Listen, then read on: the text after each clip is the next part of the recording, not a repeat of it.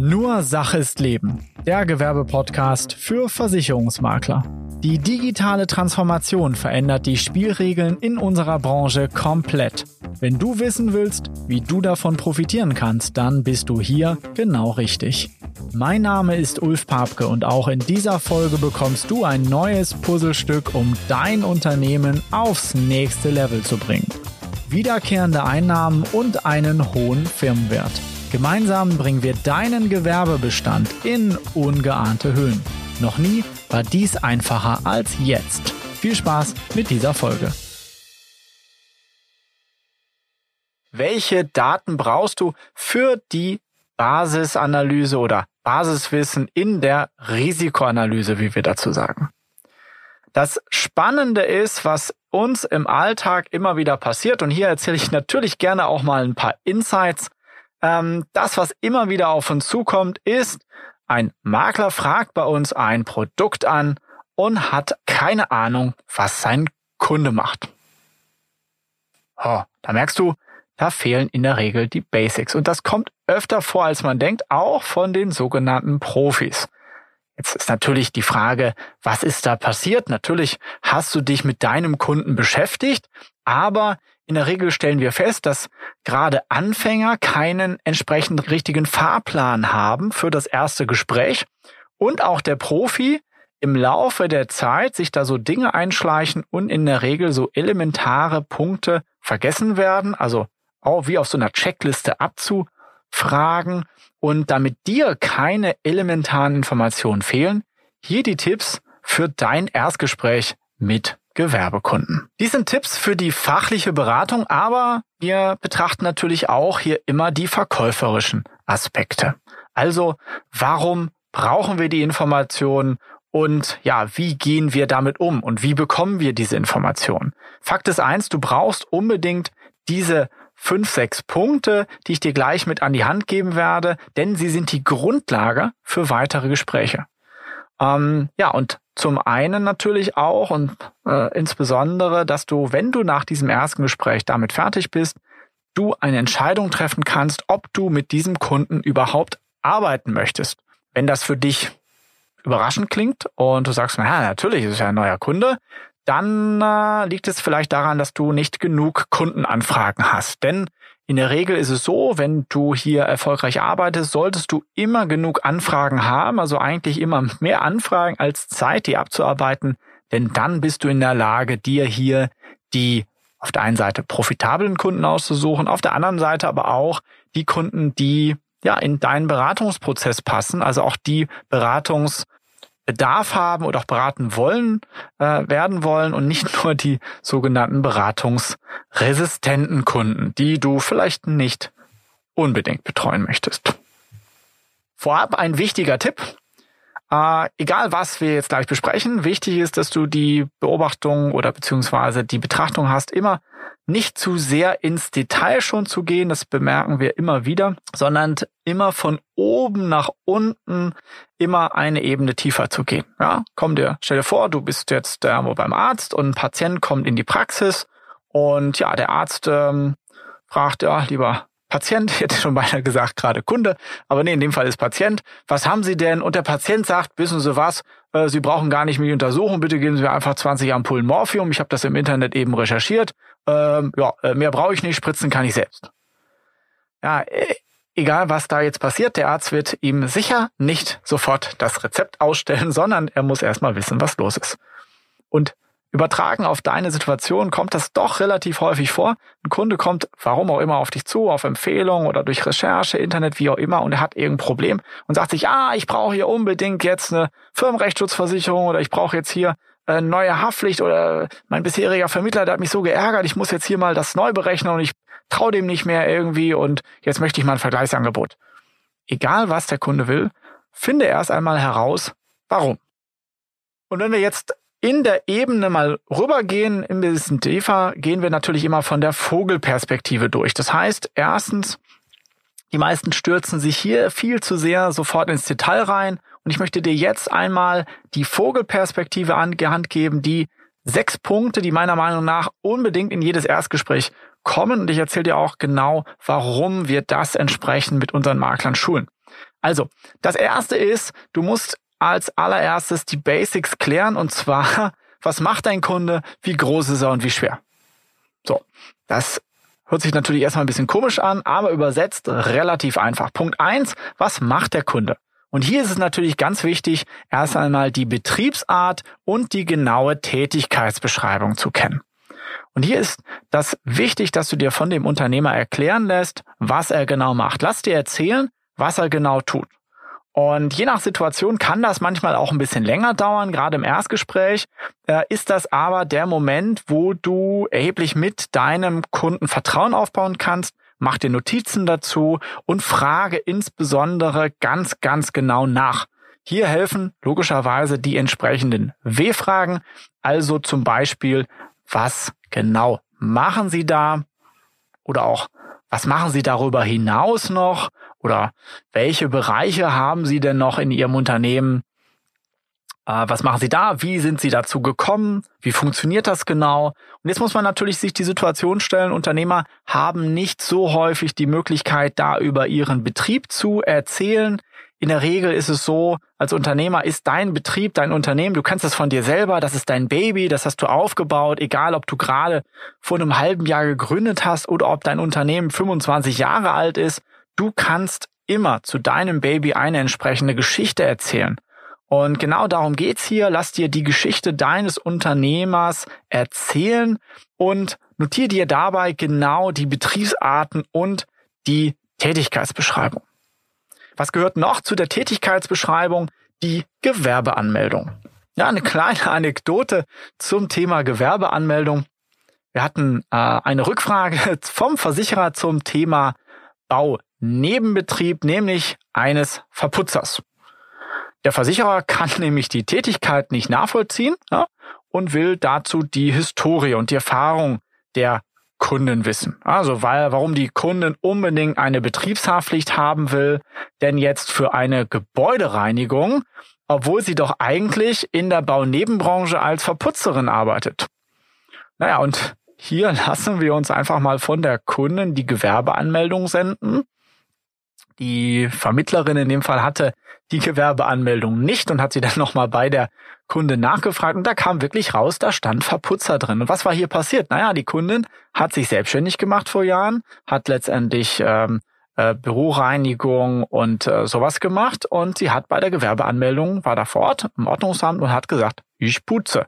Ja, mit einem entsprechenden osteuropäischen Akzent. So könnte man das sich vielleicht vorstellen. Und der Nachfrage vom Ordnungsamt war, was putzen Sie? Und sie, Häuser. Und der Mensch vom Gewerbeamt sagt, ja, was denn für Häuser? Ja, Häuser, große Häuser, kleine Häuser, Wände. Ja, Wände. Ich putze Wände und dann hat er dann Verputzer eingetragen. Also, durch diese lustige Anekdote, hört sich jetzt lustig an, kommen aber völlig unterschiedliche Betriebsarten zustande und logischerweise auch etwas anderes, als was dein Kunde vielleicht genau tut. Und auch bei der Gewerbeanmeldung sind viele gar nicht mehr so akkurat, ähm, ändern das vielleicht nicht. Das heißt, das, was der Unternehmer mal vor 20 Jahren im Gewerbeamt da angegeben hat, das muss auch nicht mehr das sein, was der genau heute tut. Also, das Learning hieraus, lasst dir bitte immer die Gewerbeanmeldung mitgeben. Gerade bei kleinen Unternehmen und Existenzgründern und Selbstständigen da ist es so, dass das in der Regel die einzige Grundlage ist. Bei größeren Firmen oder auch Kapitalgesellschaften, da ist natürlich der Prozess eher natürlich über äh, den Notar und über die Handelsregister. Beim großen Unternehmen kannst du auch da über die Gräfeauskunft meistens gehen, aber es schadet nie, das Thema nochmal nachzuhaken. Gut, kommen wir zum Punkt zwei. Und ja, übertragen auf das Unternehmen ist natürlich das Unternehmensalter, was ich hier meine. Und insbesondere fragst du das mit der einfachen Frage, seit wann machen Sie das genau? Wann war Ihre Gewerbeanmeldung? Ein Existenzgründer beispielsweise, der hat ja ganz andere Probleme und Erfahrungen als ein alteingesessenes Unternehmen. Während du mit einem Existenzgründer sprichst, der hat noch überhaupt sehr wenig Erfahrung im unternehmerischen Umgang, was er da alles macht, was er da alles braucht.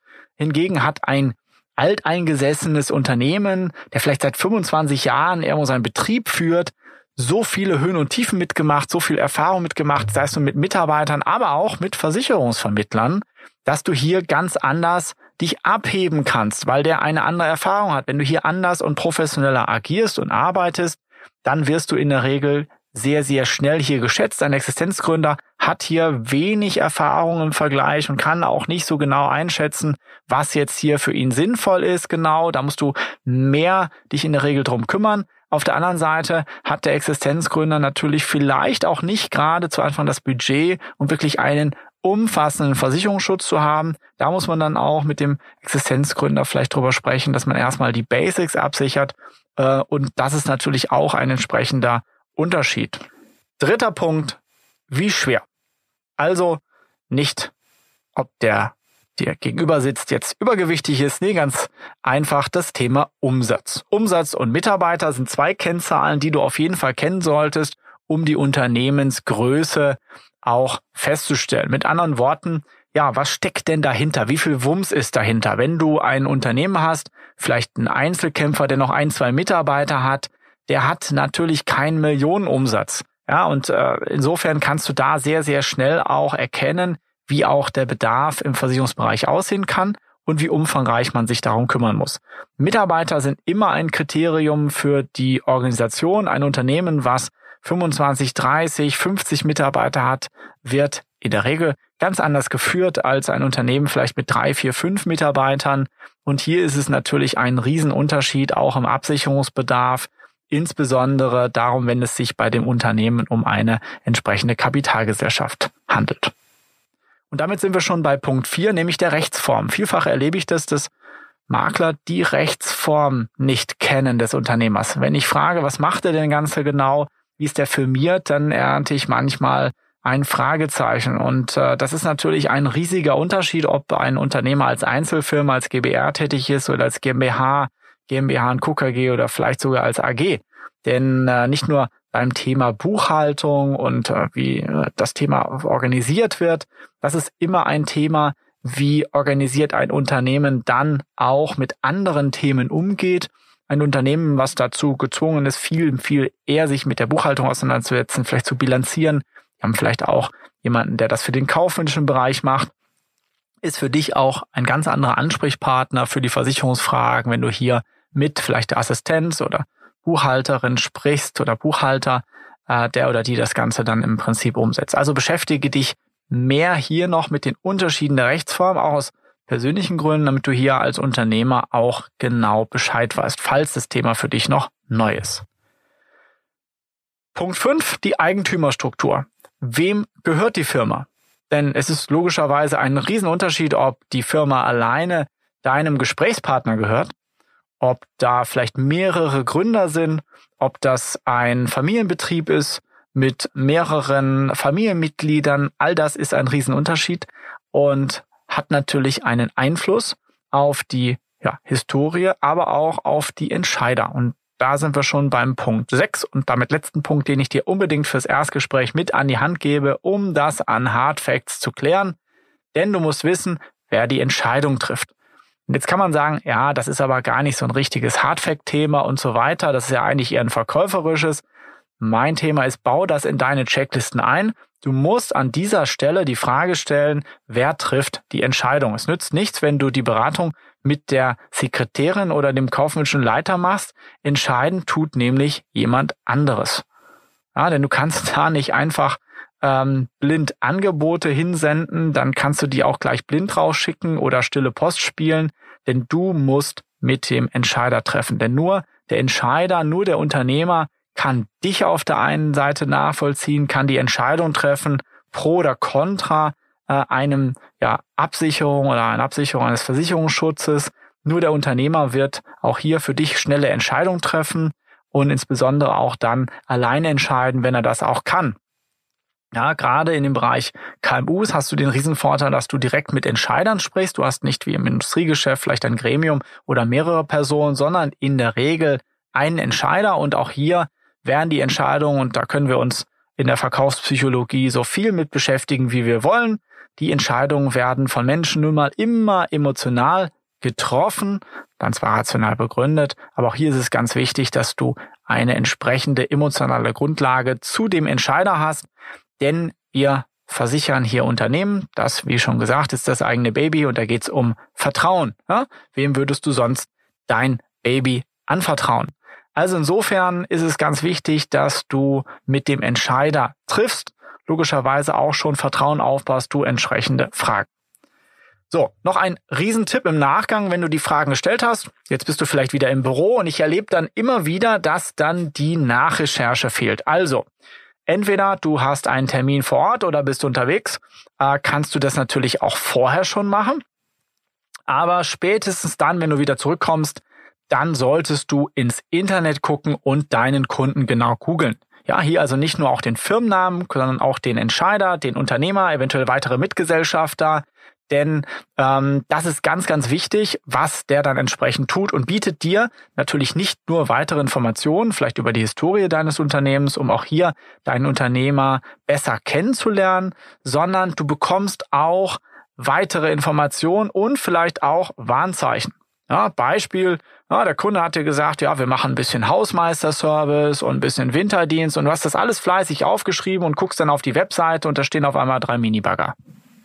Ja, dann solltest du deinen Kunden natürlich hierzu nachfragen und sagen, pass mal auf, das hast du mir eigentlich überhaupt nicht erzählt. In der Tätigkeitsbeschreibung, was machen denn da die Bagger auf deiner Webseite? Und dann kommt dann raus, dass der Kunde sagt, na ja, also wir baggern hier noch ein bisschen, mal ein bisschen Gartenlandschaftsbau und ja, dann bagger ich hier für einen Kollegen auch nochmal äh, gerne mal das eine oder andere frei. Dann bist du natürlich in dem Bereich Tiefbau, ganz anderes Risiko. Das muss unbedingt logischerweise auch in deine Tätigkeitsbeschreibung rein. Ja, ein ganz weiterer Punkt, wichtiger Punkt ist, was sagt dir das Gefühl beim Anblick auf die Webseite des Kunden? Die Webseite ist heutzutage das Aushängeschild für Unternehmen, entweder hat der Kunde keine Webseite oder so eine 90er Jahre Ding, wo da vielleicht noch so eine Laufleiste rumgeht, dann wird das voraussichtlich so sein, dass das Unternehmen auch organisatorisch nicht unbedingt so modern aufgestellt ist. Das hängt meistens zusammen. Wenn du eine moderne Webseite hast, moderne Kundengewinnung, dann kannst du auch in der Regel davon ausgehen, dass der Kunde etwas moderner aufgestellt ist. Das gibt dir ein Gefühl, äh, der Blick auf die Webseite und natürlich nicht zu vernachlässigen. Ja, zu guter Letzt haben wir natürlich auch noch den Wunsch des Kunden. Wir dürfen nicht vergessen, dass wir bei unserem Kundengespräch in der Regel einen Beratungsanlass haben, entweder von uns induziert oder der Kunde ist auf dich zugekommen. Und hier immer der Tipp, frag deinen Kunden, was er möchte. Ich habe mal gelernt, gebe den Menschen mehr von dem, was sie wollen und weniger von dem, was sie nicht wollen. Du kannst logischerweise deinen Kunden auch zu Anfang fragen, das ist meistens besser und genau erstmal fragen, was er sich denn genau wünscht. Und hierbei geht es darum herauszufinden, was er denn mit dieser Anfrage gemeint hat, äh, gemeint hat, gerade wenn er auf dich zukommt, was erwartet er von dir? Das ist ganz entscheidend. Und auch hier diese zweite Frage, lieber Kunde, was erwarten Sie denn jetzt von mir in der Beratung? Würde ich als Tipp unbedingt stellen. Und hier kommen ganz, ganz spannende Ergebnisse manchmal raus. Vielleicht solltest du dir das jetzt an dieser Stelle einfach mal notieren, einfach mal die Frage stellen in der Erstberatung, lieber Kunde, was erwarten Sie von mir genau? Ähm, und da wirst du überrascht sein, was da alles so an Antworten kommt. Denn du hast vielleicht ganz andere Themen im Kopf, denn du bist Fachexperte, du hast den Wunsch, den Kunden ordnungsgemäß zu versichern und ja, der Kunde sagt dir vielleicht einfach nur, möchte endlich mal einen vernünftigen Ansprechpartner. Ich habe ja auf der Police der betriebshaftlichen letzten fünf Jahren drei Ansprechpartner gehabt, habe da keinen Bock mehr drauf. Äh, ich wollte immer mal schon irgendwie zu einem Makler gehen, mich beraten lassen und fertig. Oder der Kunde sagt dir einfach, nö, ich will eigentlich nur mal ein Vergleichsangebot und äh, eigentlich habe ich gar keinen Bock äh, zu dir zu kommen, sondern ich will eigentlich nur meinen bisherigen Vermittler ein bisschen äh, im Preis drücken. Ja, all diese Informationen kriegst du vielleicht nicht so offen, wie ich das gerade jetzt gesagt habe, aber unterm Strich logischerweise raus. Und da ist es ganz, ganz spannend, auch hier diese Fragen nochmal weiterzustellen. Das Thema Wunsch des Kunden werden wir noch äh, extra behandeln, gerade in verkäuferischen Themen. Das nur als kurzer Ausblick, was da so alles auf dich zukommt. Ja, und jetzt ist ein guter Zeitpunkt, um diesen Podcast dahingehend zu abonnieren. Falls du es noch nicht getan hast, dann freue ich mich hierzu natürlich. Ebenso darfst du diesen Podcast, falls das in dem Podcast-Format oder über diesen Hoster, wo du bei uns hörst, oder diesen Broadcaster auch eine 5-Sterne-Bewertung dalassen, falls das dort möglich ist, wie zum Beispiel in Apple iTunes. Und ja, du darfst diesen Podcast gerne auch persönlich weiterempfehlen oder über Social Media an deine Kollegen. Das würde mich persönlich natürlich freuen, dass wir gemeinsam die Beratungsqualität in Deutschland für Gewerbekunden natürlich verbessern und vielleicht dem einen oder anderen Maklerkollegen noch einen Tipp an die Hand geben, womit man sich das Leben im Alltag ein bisschen einfacher machen kann. Also, Fazit, mit diesen Fragen und diesem kleinen Fahrplan mit den sechs Punkten bist du immer sofort vorbereitet. Den solltest du also immer im Kopf haben, denn dann hast du jetzt alle Informationen, um mit deinem Kunden weiter arbeiten zu können. Du brauchst hierbei nicht viel, ein Zettel und ein Stift reicht. Natürlich kannst du das Ganze auch mit Technik unterstützt machen, aber das ist immer nur optional, denn auch hier der Erfolg beginnt immer erst im Kopf mit einem klaren Fahrplan und einem Ziel. Und so kannst du viel, viel strukturierter in die nächsten Gespräche oder auch anschließend in das nächste Gesprächsbaustein gehen. Wenn du jetzt beispielsweise im Erstgespräch viel konkreter in die Situation reingehst und in ein einzelnes Versicherungsprodukt, dann, wenn du diese Fragen vorher komplett geklärt hast. In diesem Sinne, vielen Dank für diese Folge und wenn dir das gefallen hat, dann empfehle uns gerne weiter und wir hören uns im nächsten Podcast. Vielen Dank. Wenn dir dieser Input gefallen hat, dann war das nur ein Puzzlestück für dein unternehmerisches Meisterwerk. Digitale Transformation braucht mehr. Du brauchst eine moderne Community, eine digitale Plattform und eine klare Strategie, die dich konsequent weiterbringt. Buche dir jetzt ein kostenloses Strategiegespräch unter bischur.de/slash Termin. Gemeinsam analysieren wir, wie du dein Maklerunternehmen auf das nächste Level bringen kannst.